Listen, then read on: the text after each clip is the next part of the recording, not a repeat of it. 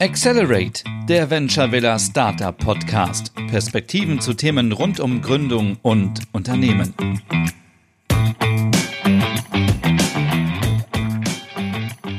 Hallo zusammen, schön, dass ihr wieder dabei seid bei einer neuen Folge Accelerate. Heute sprechen wir über das Thema Female Founders.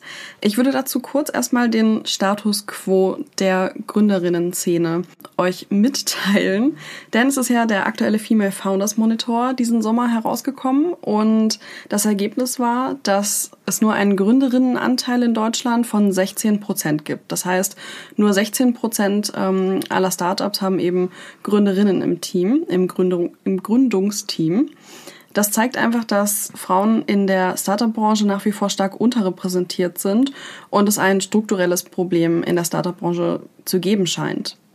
In der Venture Villa sehen die aktuellen Zahlen ein bisschen anders aus, nämlich gab es 30,9 Prozent Teams mit einer Frau im Gründungsteam, die sich zum Accelerator-Programm beworben haben.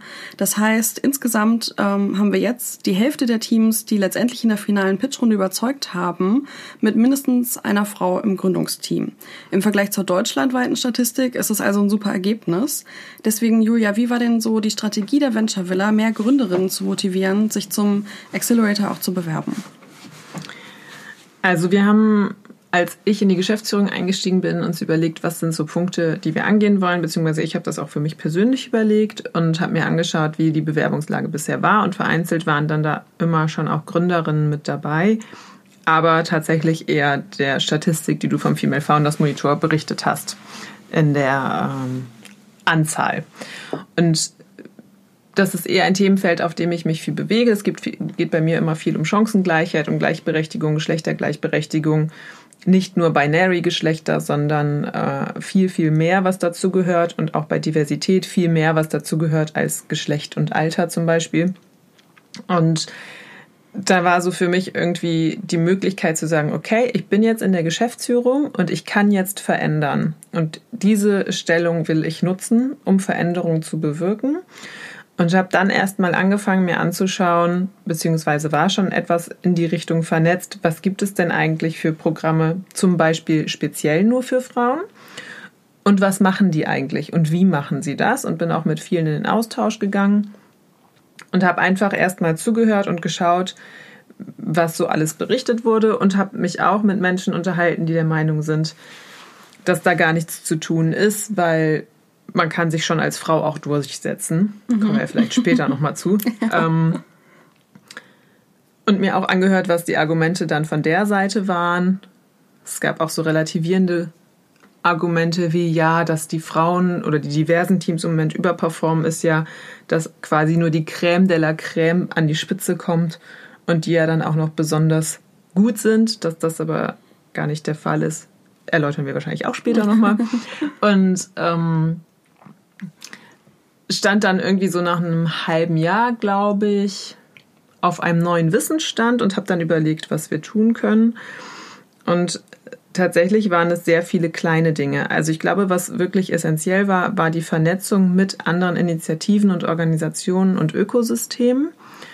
Also auch das Bewusstsein dafür zu schaffen, in Hannover außerhalb der Startup-Hotspots gibt es da eine Anlaufstelle und tatsächlich auch mit mir als Person eine Frau, die dahinter steht und auch, also zumindest wird es mir mittlerweile so zugetragen, relativ äh, bekannt ist, so in den kleineren Ökosystemen, als jemand, der sich für dieses Thema einsetzt. Und ich glaube, das ist ein wichtiger Aspekt. Das ist jetzt völlig losgelöst von meiner Person, aber es muss einfach deutlich sein, dass das ein Wert ist, den dieses Unternehmen mhm. oder dieser Accelerator vertritt, dass uns Diversität wichtig ist. Ja. Und das war so der erste Punkt. Und dann waren es ganz viele kleine Sachen. Sprache. Also wir haben angefangen, das Gender-Sternchen einzufügen. Das ging in Hannover jetzt, würde ich behaupten, noch mal leichter als in anderen Städten, einfach weil die Stadtverwaltung da schon sehr mhm. ähm, modern ist und das schon eingeführt hat. Und das eben dann für uns eigentlich nur eine logische Konsequenz war und dass wir das dann übernommen haben. Ich habe es mir mittlerweile auch versucht, im Sprachgebrauch anzugewöhnen. Und ich habe meine Lieblingsanekdote, dass wir ein Frühstück organisiert haben, wo es darum ging, prinzipiell über Gründung und Startups zu sprechen und Interessierte für unser nächstes Programm zu gewinnen.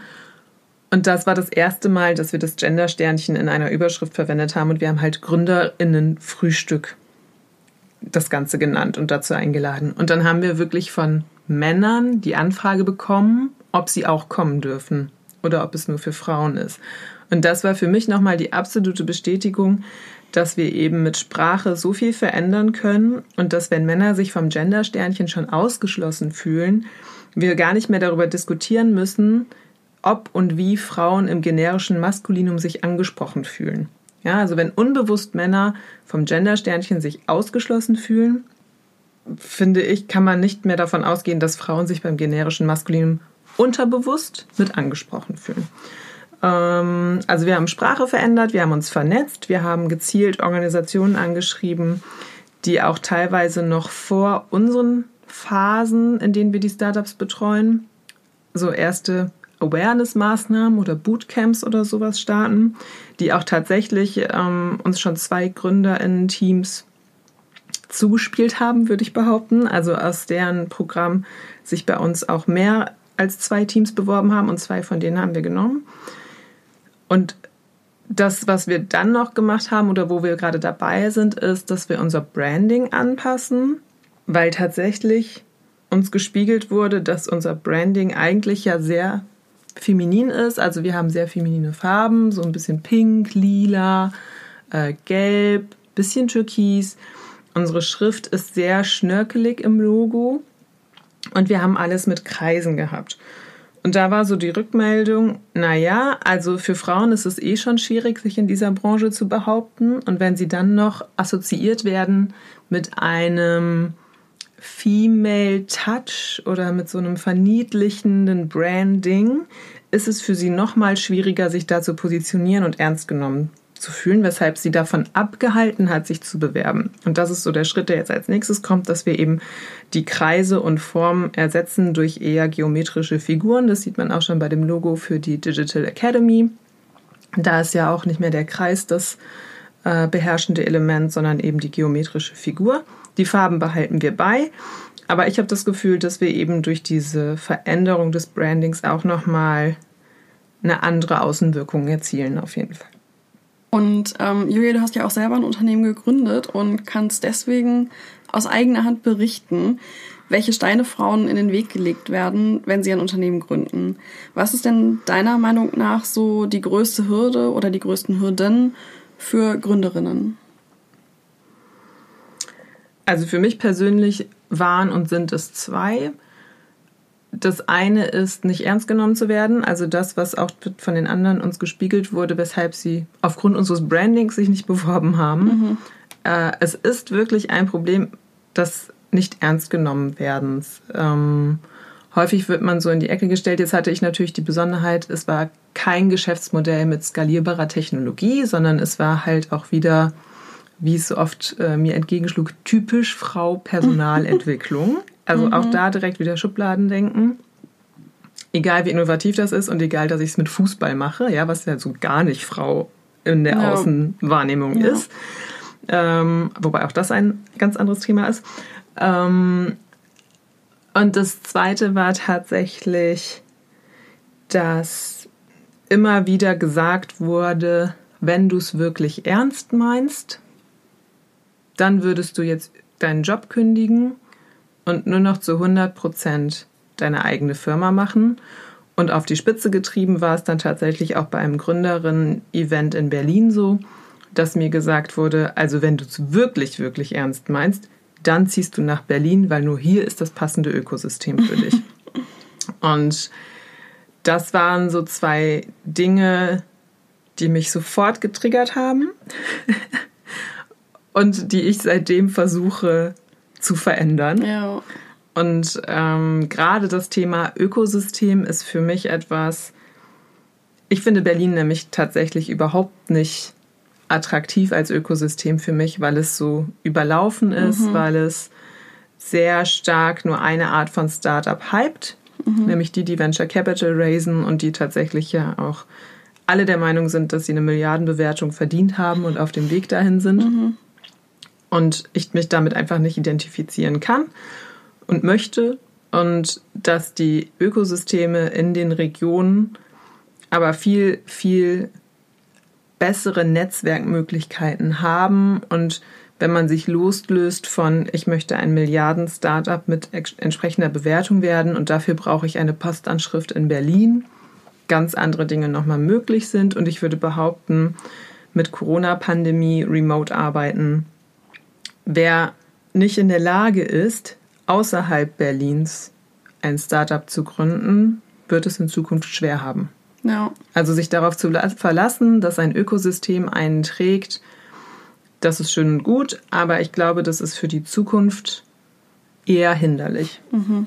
Aber ich meine, dieses Vorurteil sozusagen oder das, die Wahrnehmung, ähm, dass man nur in Berlin ein erfolgreiches Startup gründen kann, ist ja geschlechterübergreifend wahrscheinlich einfach mhm. generell ein Problem der Szene.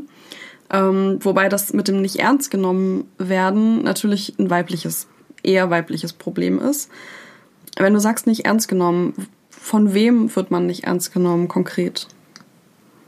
Als weibliches Gründungsteam? Es fängt tatsächlich bei den ersten Beratungsgesprächen an, die es so anlaufstellenmäßig gibt, haben wir ja auch schon drüber gesprochen. Ich würde ja auch nicht behaupten, dass alle einen nicht ernst nehmen, mhm. aber also Minimum 80 Prozent, die einen schon erstmal belächeln und sagen, ja, ja, und dann versuchst du das mal und zur Not kannst du ja dann Mutter werden oder was weiß ich nicht. Mhm. Also ähm, wirklich sehr klischeemäßig und leider auch sehr klischeemäßig aus öffentlich geförderten Stellen. Ähm, und es zieht sich aber durch über Sparkassen, Banken, InvestorInnen, Business Angel bis hin zu Kunden und Kundinnen. Also es ist ähm, tatsächlich die ganze Bandbreite, was einen jetzt auch nicht verwundert, wenn man sich Mechanismen wie die gläserne Decke oder ähnliches in der sonstigen Wirtschaftswelt ja. anschaut. Aber es ist strukturell einfach verankert und das ändert sich auch nicht so leicht. Und es ist natürlich für Frauen dann noch mal schwerer, einfach diesen Weg zu gehen, weil sie eben nicht wohlwollend mitgedacht werden im ja. Sinne von, welche Vision hast du, komm, lass sie uns gemeinsam verwirklichen, sondern gedacht und gesagt wird, bist du dir sicher, dass du das schaffst? Also wir würden da jetzt erstmal Abstand von nehmen und das noch ein bisschen beobachten. Und das ist nicht etwas, was nur mir passiert, sondern ich merke das gerade eben dadurch, dass sich einfach auch viele Frauen an mich wenden, wenn sie auf der Suche nach Venture Capital sind äh, und mir dann berichten, was ihnen widerfährt von Notartermin ist vereinbart und wird dann kurzfristig noch abgesagt. Und das ist nicht, nicht nur bei einem Team so gewesen, sondern bei mehreren. Und es trifft nur Frauen. Dann fragt man sich schon, was ist da los? Ja? Also was sind das für Mechanismen, die da greifen? Ähm, und wie kann man sie verändern? Das ist ja das Entscheidende. Ja. Wenn man jetzt in der Lage ist, dass man gerade in der ersten Gründungsphase ist, äh, man ist weibliche Gründerin und stößt eben auf diese Herausforderungen. Hast du irgendwelche Tipps, wie man damit gut umgehen kann, wie man irgendwie Resilienz üben kann, um sich dadurch nicht verunsichern zu lassen?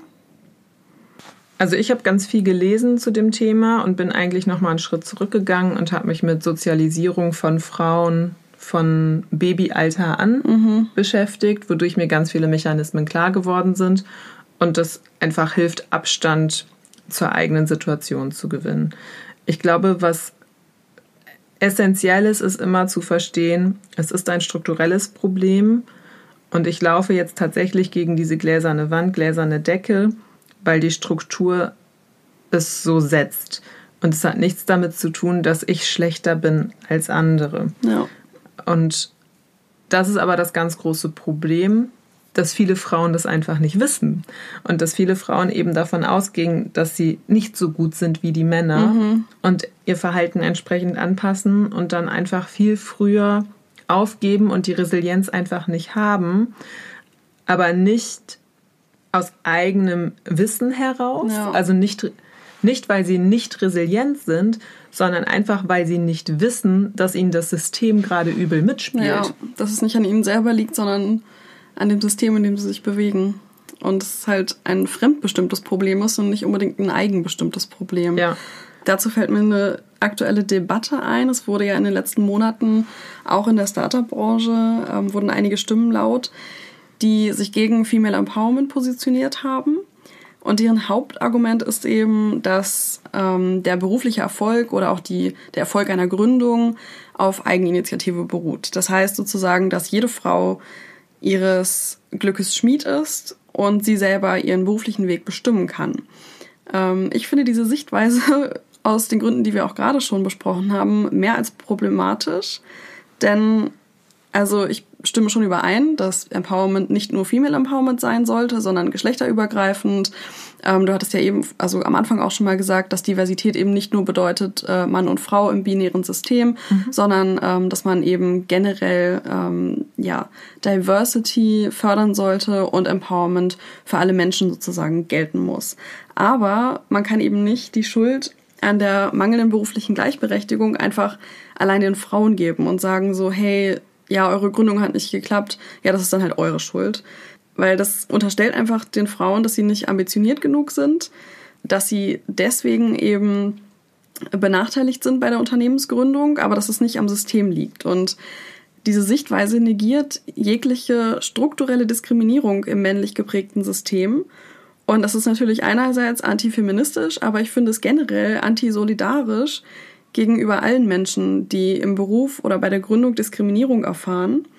Und dazu fällt mir ein Zitat ein aus dem Buch Starting a Revolution, was wir, glaube ich, beide auf jeden Fall einfach nur weiterempfehlen können, wenn man sich in dem Bereich ja. weiterbilden möchte, von Naomi Ryland und Lisa Jaspers.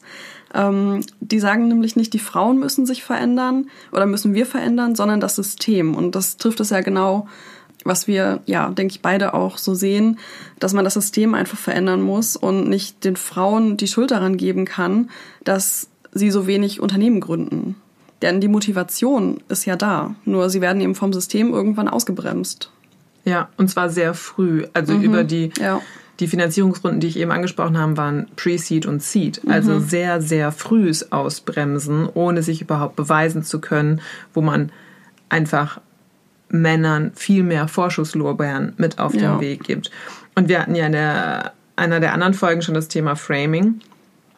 Und es ist halt auch so, dass auch in diesem Bereich sehr viel Framing passiert. Und das, was mich halt am meisten stört, ist tatsächlich das Thema Frauenförderung. Also immer, wenn jetzt über Gründung und was kann man tun im Bereich Gründung für mehr Diversität gesprochen wird, fällt ganz oft das Wort Frauenförderung oder Programme werden als Frauenförderung äh, ausgeschrieben.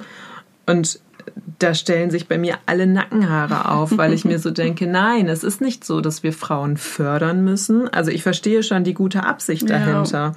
Aber wir müssen das System den Bedingungen unter denen Frauen aktuell leben und arbeiten müssen, anpassen. Und dazu zählt eben auch sowas wie eine 100% Gründung, weil man alleine die Care-Arbeit zum Beispiel übernimmt oder was passiert im Falle einer Scheidung, wo bleiben die Kinder, wer muss sich kümmern, wer hat die finanzielle Hauptlast, doch noch meistens bei den Frauen liegt. Ich weiß, dass da viel Veränderung ist, aber in dem Fall geht es ja nicht darum, diese Frauen dann zu fördern, sondern einfach die Rahmenbedingungen von bereitgestellten Mitteln an diese Realität anzupassen. Und dazu zählt eben auch, dass man nur halbtags zum Beispiel dieses Gründungsvorhaben verfolgt und dann aber trotzdem finanzielle Unterstützung erhält und das nicht gewertet wird als sie nimmt das Ganze nicht ernst, sondern gewertet wird als sie macht es trotzdem. Ja, also ich glaube, wir müssen viel mehr in die Denke kommen, sie macht es trotzdem mhm. und nicht sie macht es nicht zu 100 Prozent. Ja. Ja, ich glaube, das große Problem ist eben auch, dass es natürlich nicht nur um abgegrenzt sozusagen die Startup-Branche geht, sondern dass die Startup-Branche natürlich ein Teil unseres gesamten gesellschaftlichen Systems sind und dass da eben generell noch viele ähm, Vorurteile herrschen, viele Nachteile für Frauen, die natürlich sich verändert haben in den letzten Jahren, aber noch bei weitem nicht bei Gleichberechtigung ange angekommen sind.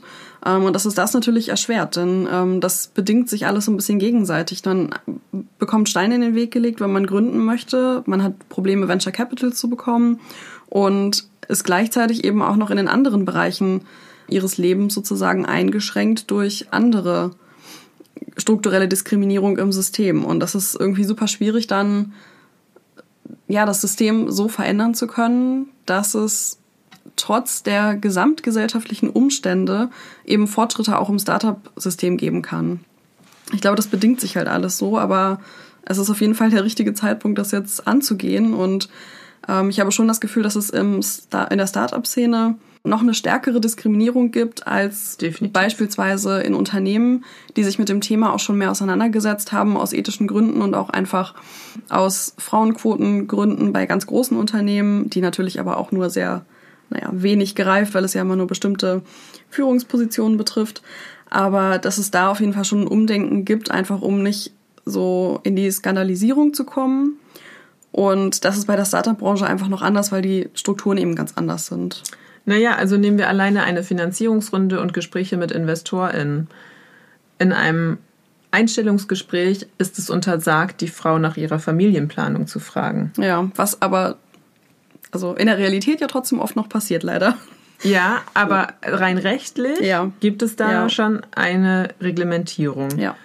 Bei InvestorInnen-Gesprächen nicht. Mhm. Da darf man ganz offen fragen, so, und sind Sie jetzt frisch verheiratet? Planen Sie Kinder in den nächsten Jahren? Wer übernimmt dann das Unternehmen? Und für mich wirklich auch wieder augenöffnend war eine Podiumsdiskussion mit Gründerinnen, wo dann eine Gründerin wirklich gesagt hat, Sie ist schwanger geworden und hat sich dann überlegt, ob sie Anteile an der Firma verkaufen muss, damit sie die Zeit von Mutterschutz überbrücken kann finanziell, mhm. weil sie in der Zeit eben nicht sich ums Unternehmen kümmern kann. Und das ist dann wieder so ein strukturelles Merkmal, wo ich mir denke, da braucht es andere Mechanismen, als dass dann tatsächlich eine Gründerin überlegt, ob sie Anteile verkauft. Ja, ja ich meine, das ist so ein krasser Einschnitt auch für alles, was ja dann in Zukunft kommt, aus einer Notsituation heraus, die eigentlich überhaupt gar keine Notsituation sein dürfte. No. Weil Kinder braucht man nun mal in der Gesellschaft. Ja. So. Also auch da wieder ein komplett absurder Gedankengang, wenn man sich das eigentlich mal überlegt, also wie das System funktioniert, dass eben Kinderkriegen eine Bestrafung ist, ja. im Sinne von, ich muss mein Unternehmen verkaufen oder Aber Anteile. Eben nur als Strafe für die Frau und nicht ähm, für den entsprechenden Vater, der sich dann ja wahrscheinlich keine Gedanken machen müsste. Genau, und da sind wir dann auch wieder an dem Punkt, was passiert, wenn wir die Person quasi austauschen. Also würde ein Gründer auf einem Podium so etwas erzählen? Nein, weil das mhm. nicht seine Realität ist. Und er würde ja auch wahrscheinlich bei einem Gespräch, wo es um Finanzierung geht, nicht gefragt werden, was sein aktueller Beziehungsstatus ist und ob er demnächst Vater werden möchte. Genau. Was ein weiterer Fakt ist, wir hatten ja schon das Thema, was ist so das Durchschnittsalter, wann gründet man ein Startup? Das ist Mitte 30. Und wenn man auch da überlegt, was haben Frauen bis Mitte 30 in der Arbeitswelt für Erfahrungen gesammelt, wie wurden sie da sozialisiert, mhm. auch da ist es ja dann eher so, dass sie nicht wohlwollend und bestärkend immer wieder neue Chancen erhalten haben, sondern es ist ja schon eher so, dass auch da die gläserne Decke dann irgendwann ins Spiel kommt und auch die Erfahrung einfach die ist, dass man vielleicht vorsichtiger sein muss. Mhm. Einfach weil das Vertrauen in die Arbeitswelt als solches schon minimiert ist. Ja. Wenn wir jetzt überlegen, okay, wir möchten die Branche verändern, wir möchten, dass dieses System Diversität fördert, dass Female Empowerment möglich ist und auch zum Selbstverständnis wird, was kann denn jede, jeder und jede von uns tun, um dieses System zu verändern aktuell? Aus meiner Sicht niedrigschwellige Barrieren, Anerkennung, dass das System strukturell diskriminiert und das umdrehen und sagen, ich mache mich frei von dieser strukturellen Diskriminierung, indem ich eben Menschen nehme mit allen Rahmenbedingungen, wie sie sind. Also mhm. für mich ist das kein Problem, wenn wir Teams haben, wo nicht zu den Hauptarbeitszeiten gearbeitet wird, sondern die einfach ihre Sachen zum Beispiel abends erledigen. Ich sage nicht, dass es für uns in Ordnung ist, wenn Teams sich ähm, in einer anderen Anstellung befinden und dann noch nebenbei gründen. Das ist einfach nicht der Fokus unseres Accelerators. Wir haben schon die Vollzeitgründung bei uns aktuell zumindest noch auf dem Plan und im Portfolio. Aber wie sie ihre Zeit einteilen zum Beispiel, da bin ich völlig frei. Oder da sind die Teams völlig frei. Von wo sie arbeiten möchten, sind die Teams völlig frei. Und unsere Aufgabe ist es eben, das zu ermöglichen. Und das sehe ich auch in der Branche so. Die Branche muss sich Gedanken machen, wie sie niedrigschwelligen Zugang ermöglicht. Und zwar niedrigschwelligen Zugang ohne eigenen Bias. Dafür ist es aber wichtig, erstmal zu verstehen, dass man eine eigene Branche ist und dass man eben sich auch mit solchen Dingen auseinandersetzen muss, weil ich bin der festen Überzeugung, dass die Branche sich sonst irgendwann selbst überholt. Also, und das finde ich so ein bisschen das Absurde, dass eben die Venture Capital und Startup-Branche ja eigentlich etwas ist, was sehr innovativ ist, was immer eigentlich zukunftsgewandt ist.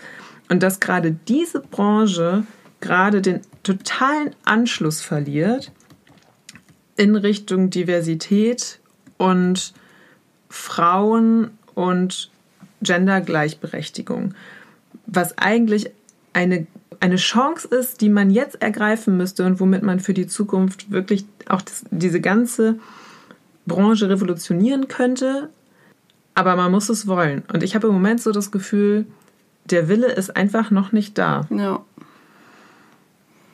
Ja, das ist ja meistens das Problem, wenn es ein männlich geprägtes System ist und aktuell die meisten Akteure, man muss ja wirklich sagen Akteure im, in der Startup-Branche noch männlich sind, dann ist dieses Bedürfnis ja von den meisten gar nicht da, etwas zu verändern. Und die prozentual wenigen Frauen können sich dann eben aktuell noch nicht so wirklich durchsetzen und klar machen, okay, wir müssen jetzt sofort was verändern. Ja. Und was halt auch nicht hilft, ist, ich habe äh, letzte Woche mir nochmal die Webseiten von vielen Venture Capital Fonds und Firmen und äh, Intermediären angeschaut.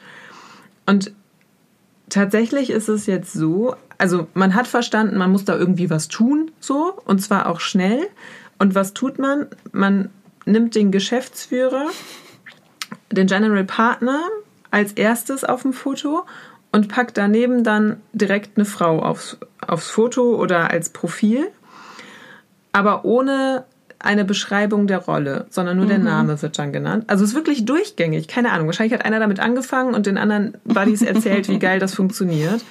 Und dann klickst du auf das Bild der Frau und dann steht da halt Backoffice, Assistentin. Mhm. Und bei ganz, ganz wenigen nur sind sie wirklich gleichberechtigt. Ich habe, hm, ich glaube, es gibt zwei Fonds im Moment in Deutschland, die überhaupt nur eine Frau als General Partner haben oder als Geschäftsführerin. Und da fragt man sich halt schon so, ist das jetzt euer Ernst? Also mhm. ist es jetzt euer Ernst, dass ihr das Problem eigentlich noch verschärft, dadurch, dass ihr oberflächlich so tut, als wenn es euch ernst ist und ihr das angeht und dann aber einfach nur die Bilder anders sortiert, aber nichts an Rolle und Hierarchie und Verständnis ja. von, wie geht man es an macht. Mhm. Und das ist einfach etwas, was was schädlich ist. So, das, das, hilft niemandem. Ja, das zieht sich ja generell gerade durch die Unternehmenswelt, dass alle irgendwie merken, okay, das ist irgendwie ein Thema, wir müssen da was machen, aber eben nur wenige wirklich nachhaltig was verändern möchten und einige dann eben einfach Diversität oder Geschlechtergleichberechtigung in ihrem Unternehmen suggerieren möchten und dann die Frauen mit nach vorne stellen, aber da eigentlich nicht so wirklich was passiert ist und sich die Strukturen überhaupt gar nicht geändert haben. Und ja, ich sehe das genauso, dass es ähm, das Ganze irgendwie einfach nur noch verschlimmert, ähm, weil es eben suggeriert, dass sich was verändert hat, was sich aber eben gar nicht verändert hat.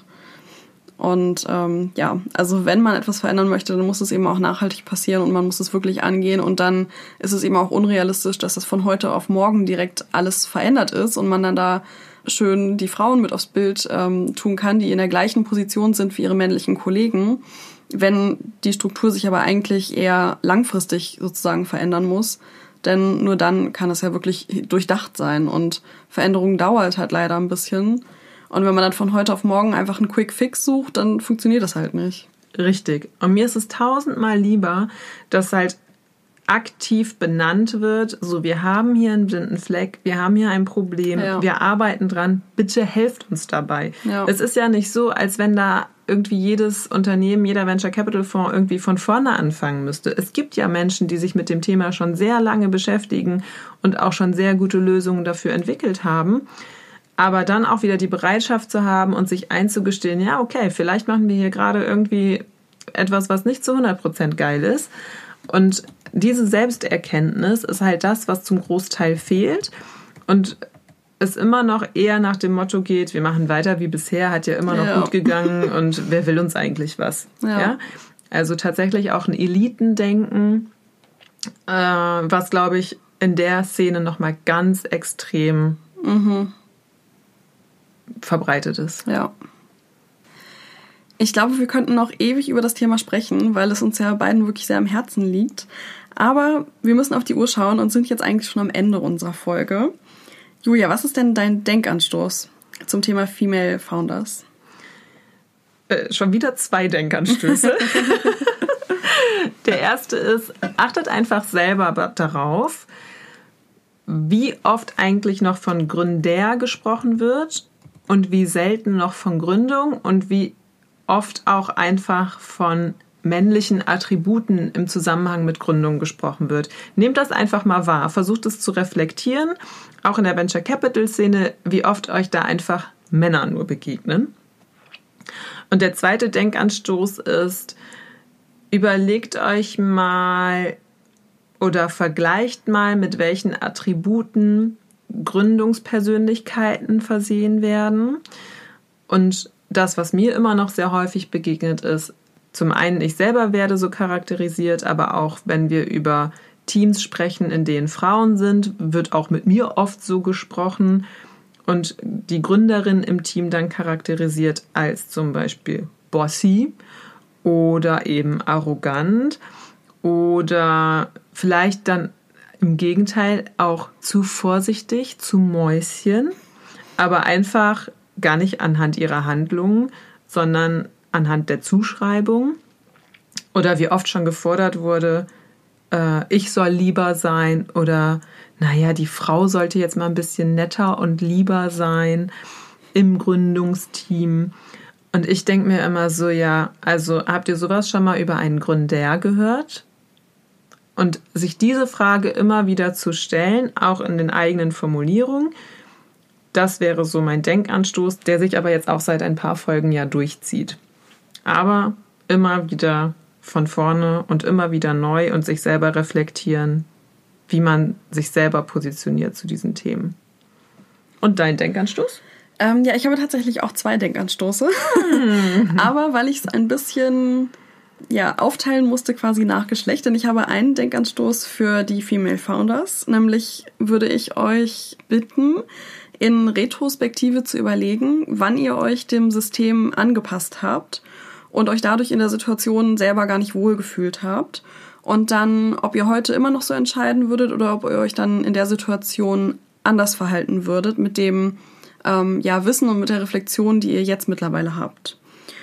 Und an die männlichen Gründer unter euch würde ich einfach euch bitten, dass ihr einmal darüber nachdenkt, wie ihr eure Kolleginnen empowern könnt und auch wieder in Retrospektive, wo ihr das in der Vergangenheit vielleicht nicht gemacht habt. Nicht unbedingt bewusst aus irgendeinem, ja, mit irgendeiner Motivation, sondern einfach, ähm, ja, weil es euch gar nicht aufgefallen ist, dass man da vielleicht hätte, etwas hätte anders tun können. Ähm, also wo im Nachhinein hättet ihr vielleicht besser empowern können und was könnt ihr dazu dadurch für die Zukunft lernen? Ich glaube, wir haben euch allen ein bisschen was zum Nachdenken mitgegeben, hoffentlich. Und wir freuen uns auf jeden Fall, dass ihr wieder dabei wart und freuen uns auf die nächste Folge mit euch. Bis demnächst. Tschüss. Mehr über uns erfährst du auf www.venturevilla.de oder auf Facebook, LinkedIn, Twitter und Instagram.